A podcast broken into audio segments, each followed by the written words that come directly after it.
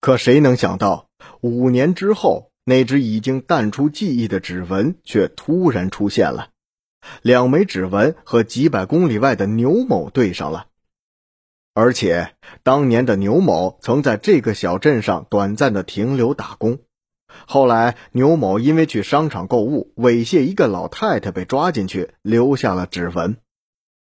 但问题是，牛某的指纹为何在命案的物证上呢？这里边有三种可能：一种是牛某在案发前到过那家日杂店，刚好触摸了那张包裹水果刀的旧报纸；另一种可能是牛某和梁某认识，两个人是同伙。还有一种可能，那就是牛某才是命案的真凶。如果真的如此，那起案子就是一起错案，梁浩是被冤枉的。由于事关重大，该案的复查，也就是对牛某的审问，由市局进行。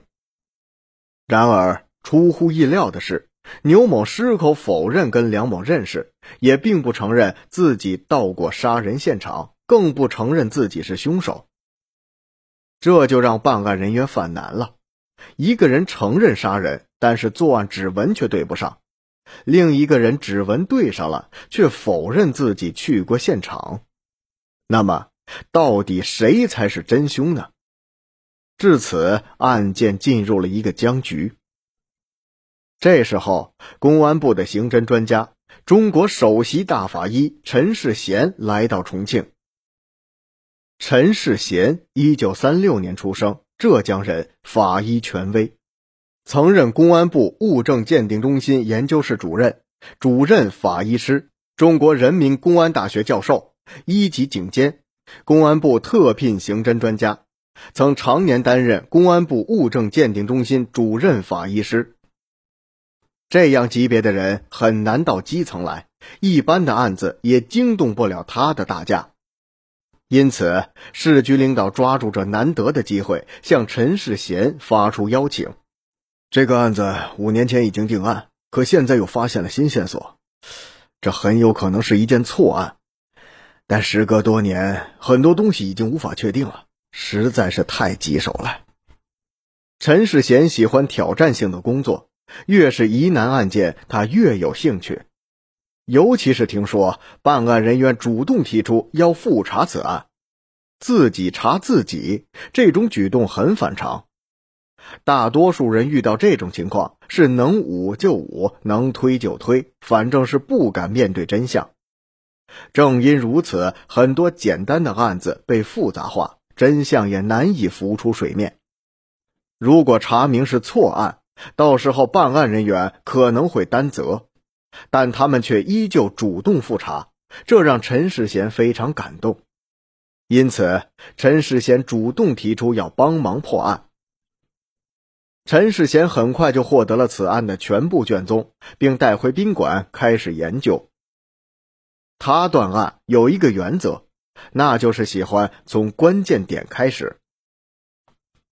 一起命案的关键点，首先就是死因。死因不对，努力白费。接下来所有的侦查都是徒劳的。根据勘验记录，地面血量一千毫升，右胸腔积血两千毫升，人身上的血量占体重的百分之八。死者体重四十五公斤，血量大约八千毫升。一般来说，人体失血五分之一就会休克。该死者的出血量已经占到了总量的三分之一还多，足够休克，肯定是死于出血性休克。这就是说，原来的专案组下的死于刀伤的结论没有问题。然而在损伤结论上，陈大法医却看出了问题。原来的结论是，死者的身体五处创伤，凶手刺了四刀。陈法医观看了所有的资料，发现凶手实际上刺了三刀，也就是右臂刺中两刀，右上腹被刺中一刀。死者的右上臂和右乳上有三个距离很近的伤口，是一刀形成的。警方给的结论是四刀，梁某在交代的时候说是三刀，这似乎对上了号，说明梁某很可能是没被冤枉。可是，在分析血迹形态的时候，陈法医却看出了明显的破绽。分析之后，陈法医发现，现场有两片血迹，小片为滴落形成的，大片血迹为叠加的，墙上的血迹则为飞溅形成的，毛巾上的血迹则是擦拭形成的。梁浩交代的过程是这样的。阿霞和梁浩进入房间后，坐在了床沿，打算宽衣解带进行交易。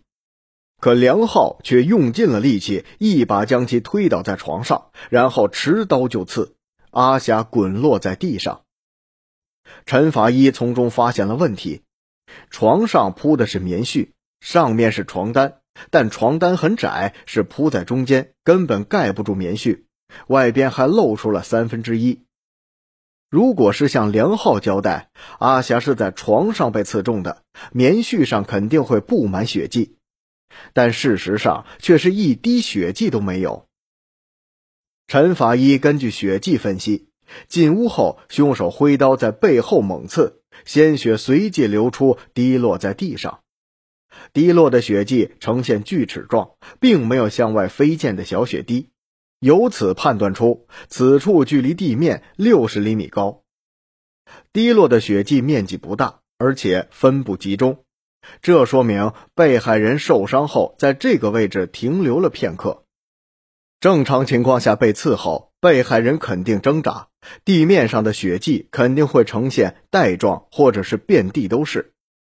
事实上，血迹只有两片，这就说明。被刺后，被害人没有倒下，或者没有向两侧逃开，这只有一种解释，那就是被害人当时被凶手控制着。被害人刀伤的入口大，出口小，说明被害人被刺时是被凶手控制，只能进行小幅度的挣扎，才会形成这样的创口。如果不是被控制，刀伤出口和入口的面积不会有明显的变化。陈法医推断，凶手很可能是用左臂肘部勒住了受害人颈部，右手握刀刺入，从中判断出凶手的身高明显要高于被害人。凶手紧挨着被害人，衣服上肯定会留下血迹。无论如何，被害人当时不是坐在床上，这说明梁浩的供述是假的。市局专案组人员听到了陈法医的回报，拍案叫绝。因为梁浩身高一点六米，而被害人阿霞身高一点五五米，不可能扼住对方的脖子；而嫌疑人牛某则是身高一点八三米，正好符合陈法医的判断。专案组成员有了底气，开始对牛某进行审讯。起初，牛某依旧是抵赖。接下来，专案组成员根据陈法医的推断，活灵活现地讲述了牛某行凶的过程。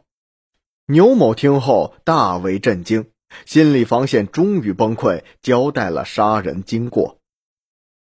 原来，牛某经常去田家旅店嫖娼，那里的小姐阿霞为了多收钱，一直没有采取过任何的防护措施。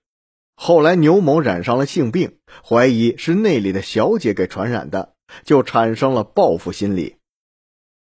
牛某杀人后，身上留下了血迹，他竟然脱下上衣塞到了阿霞的床下，而公安人员在勘察现场时也忽略了床下。此案终于真相大白，我们为陈法医的精湛业务点赞。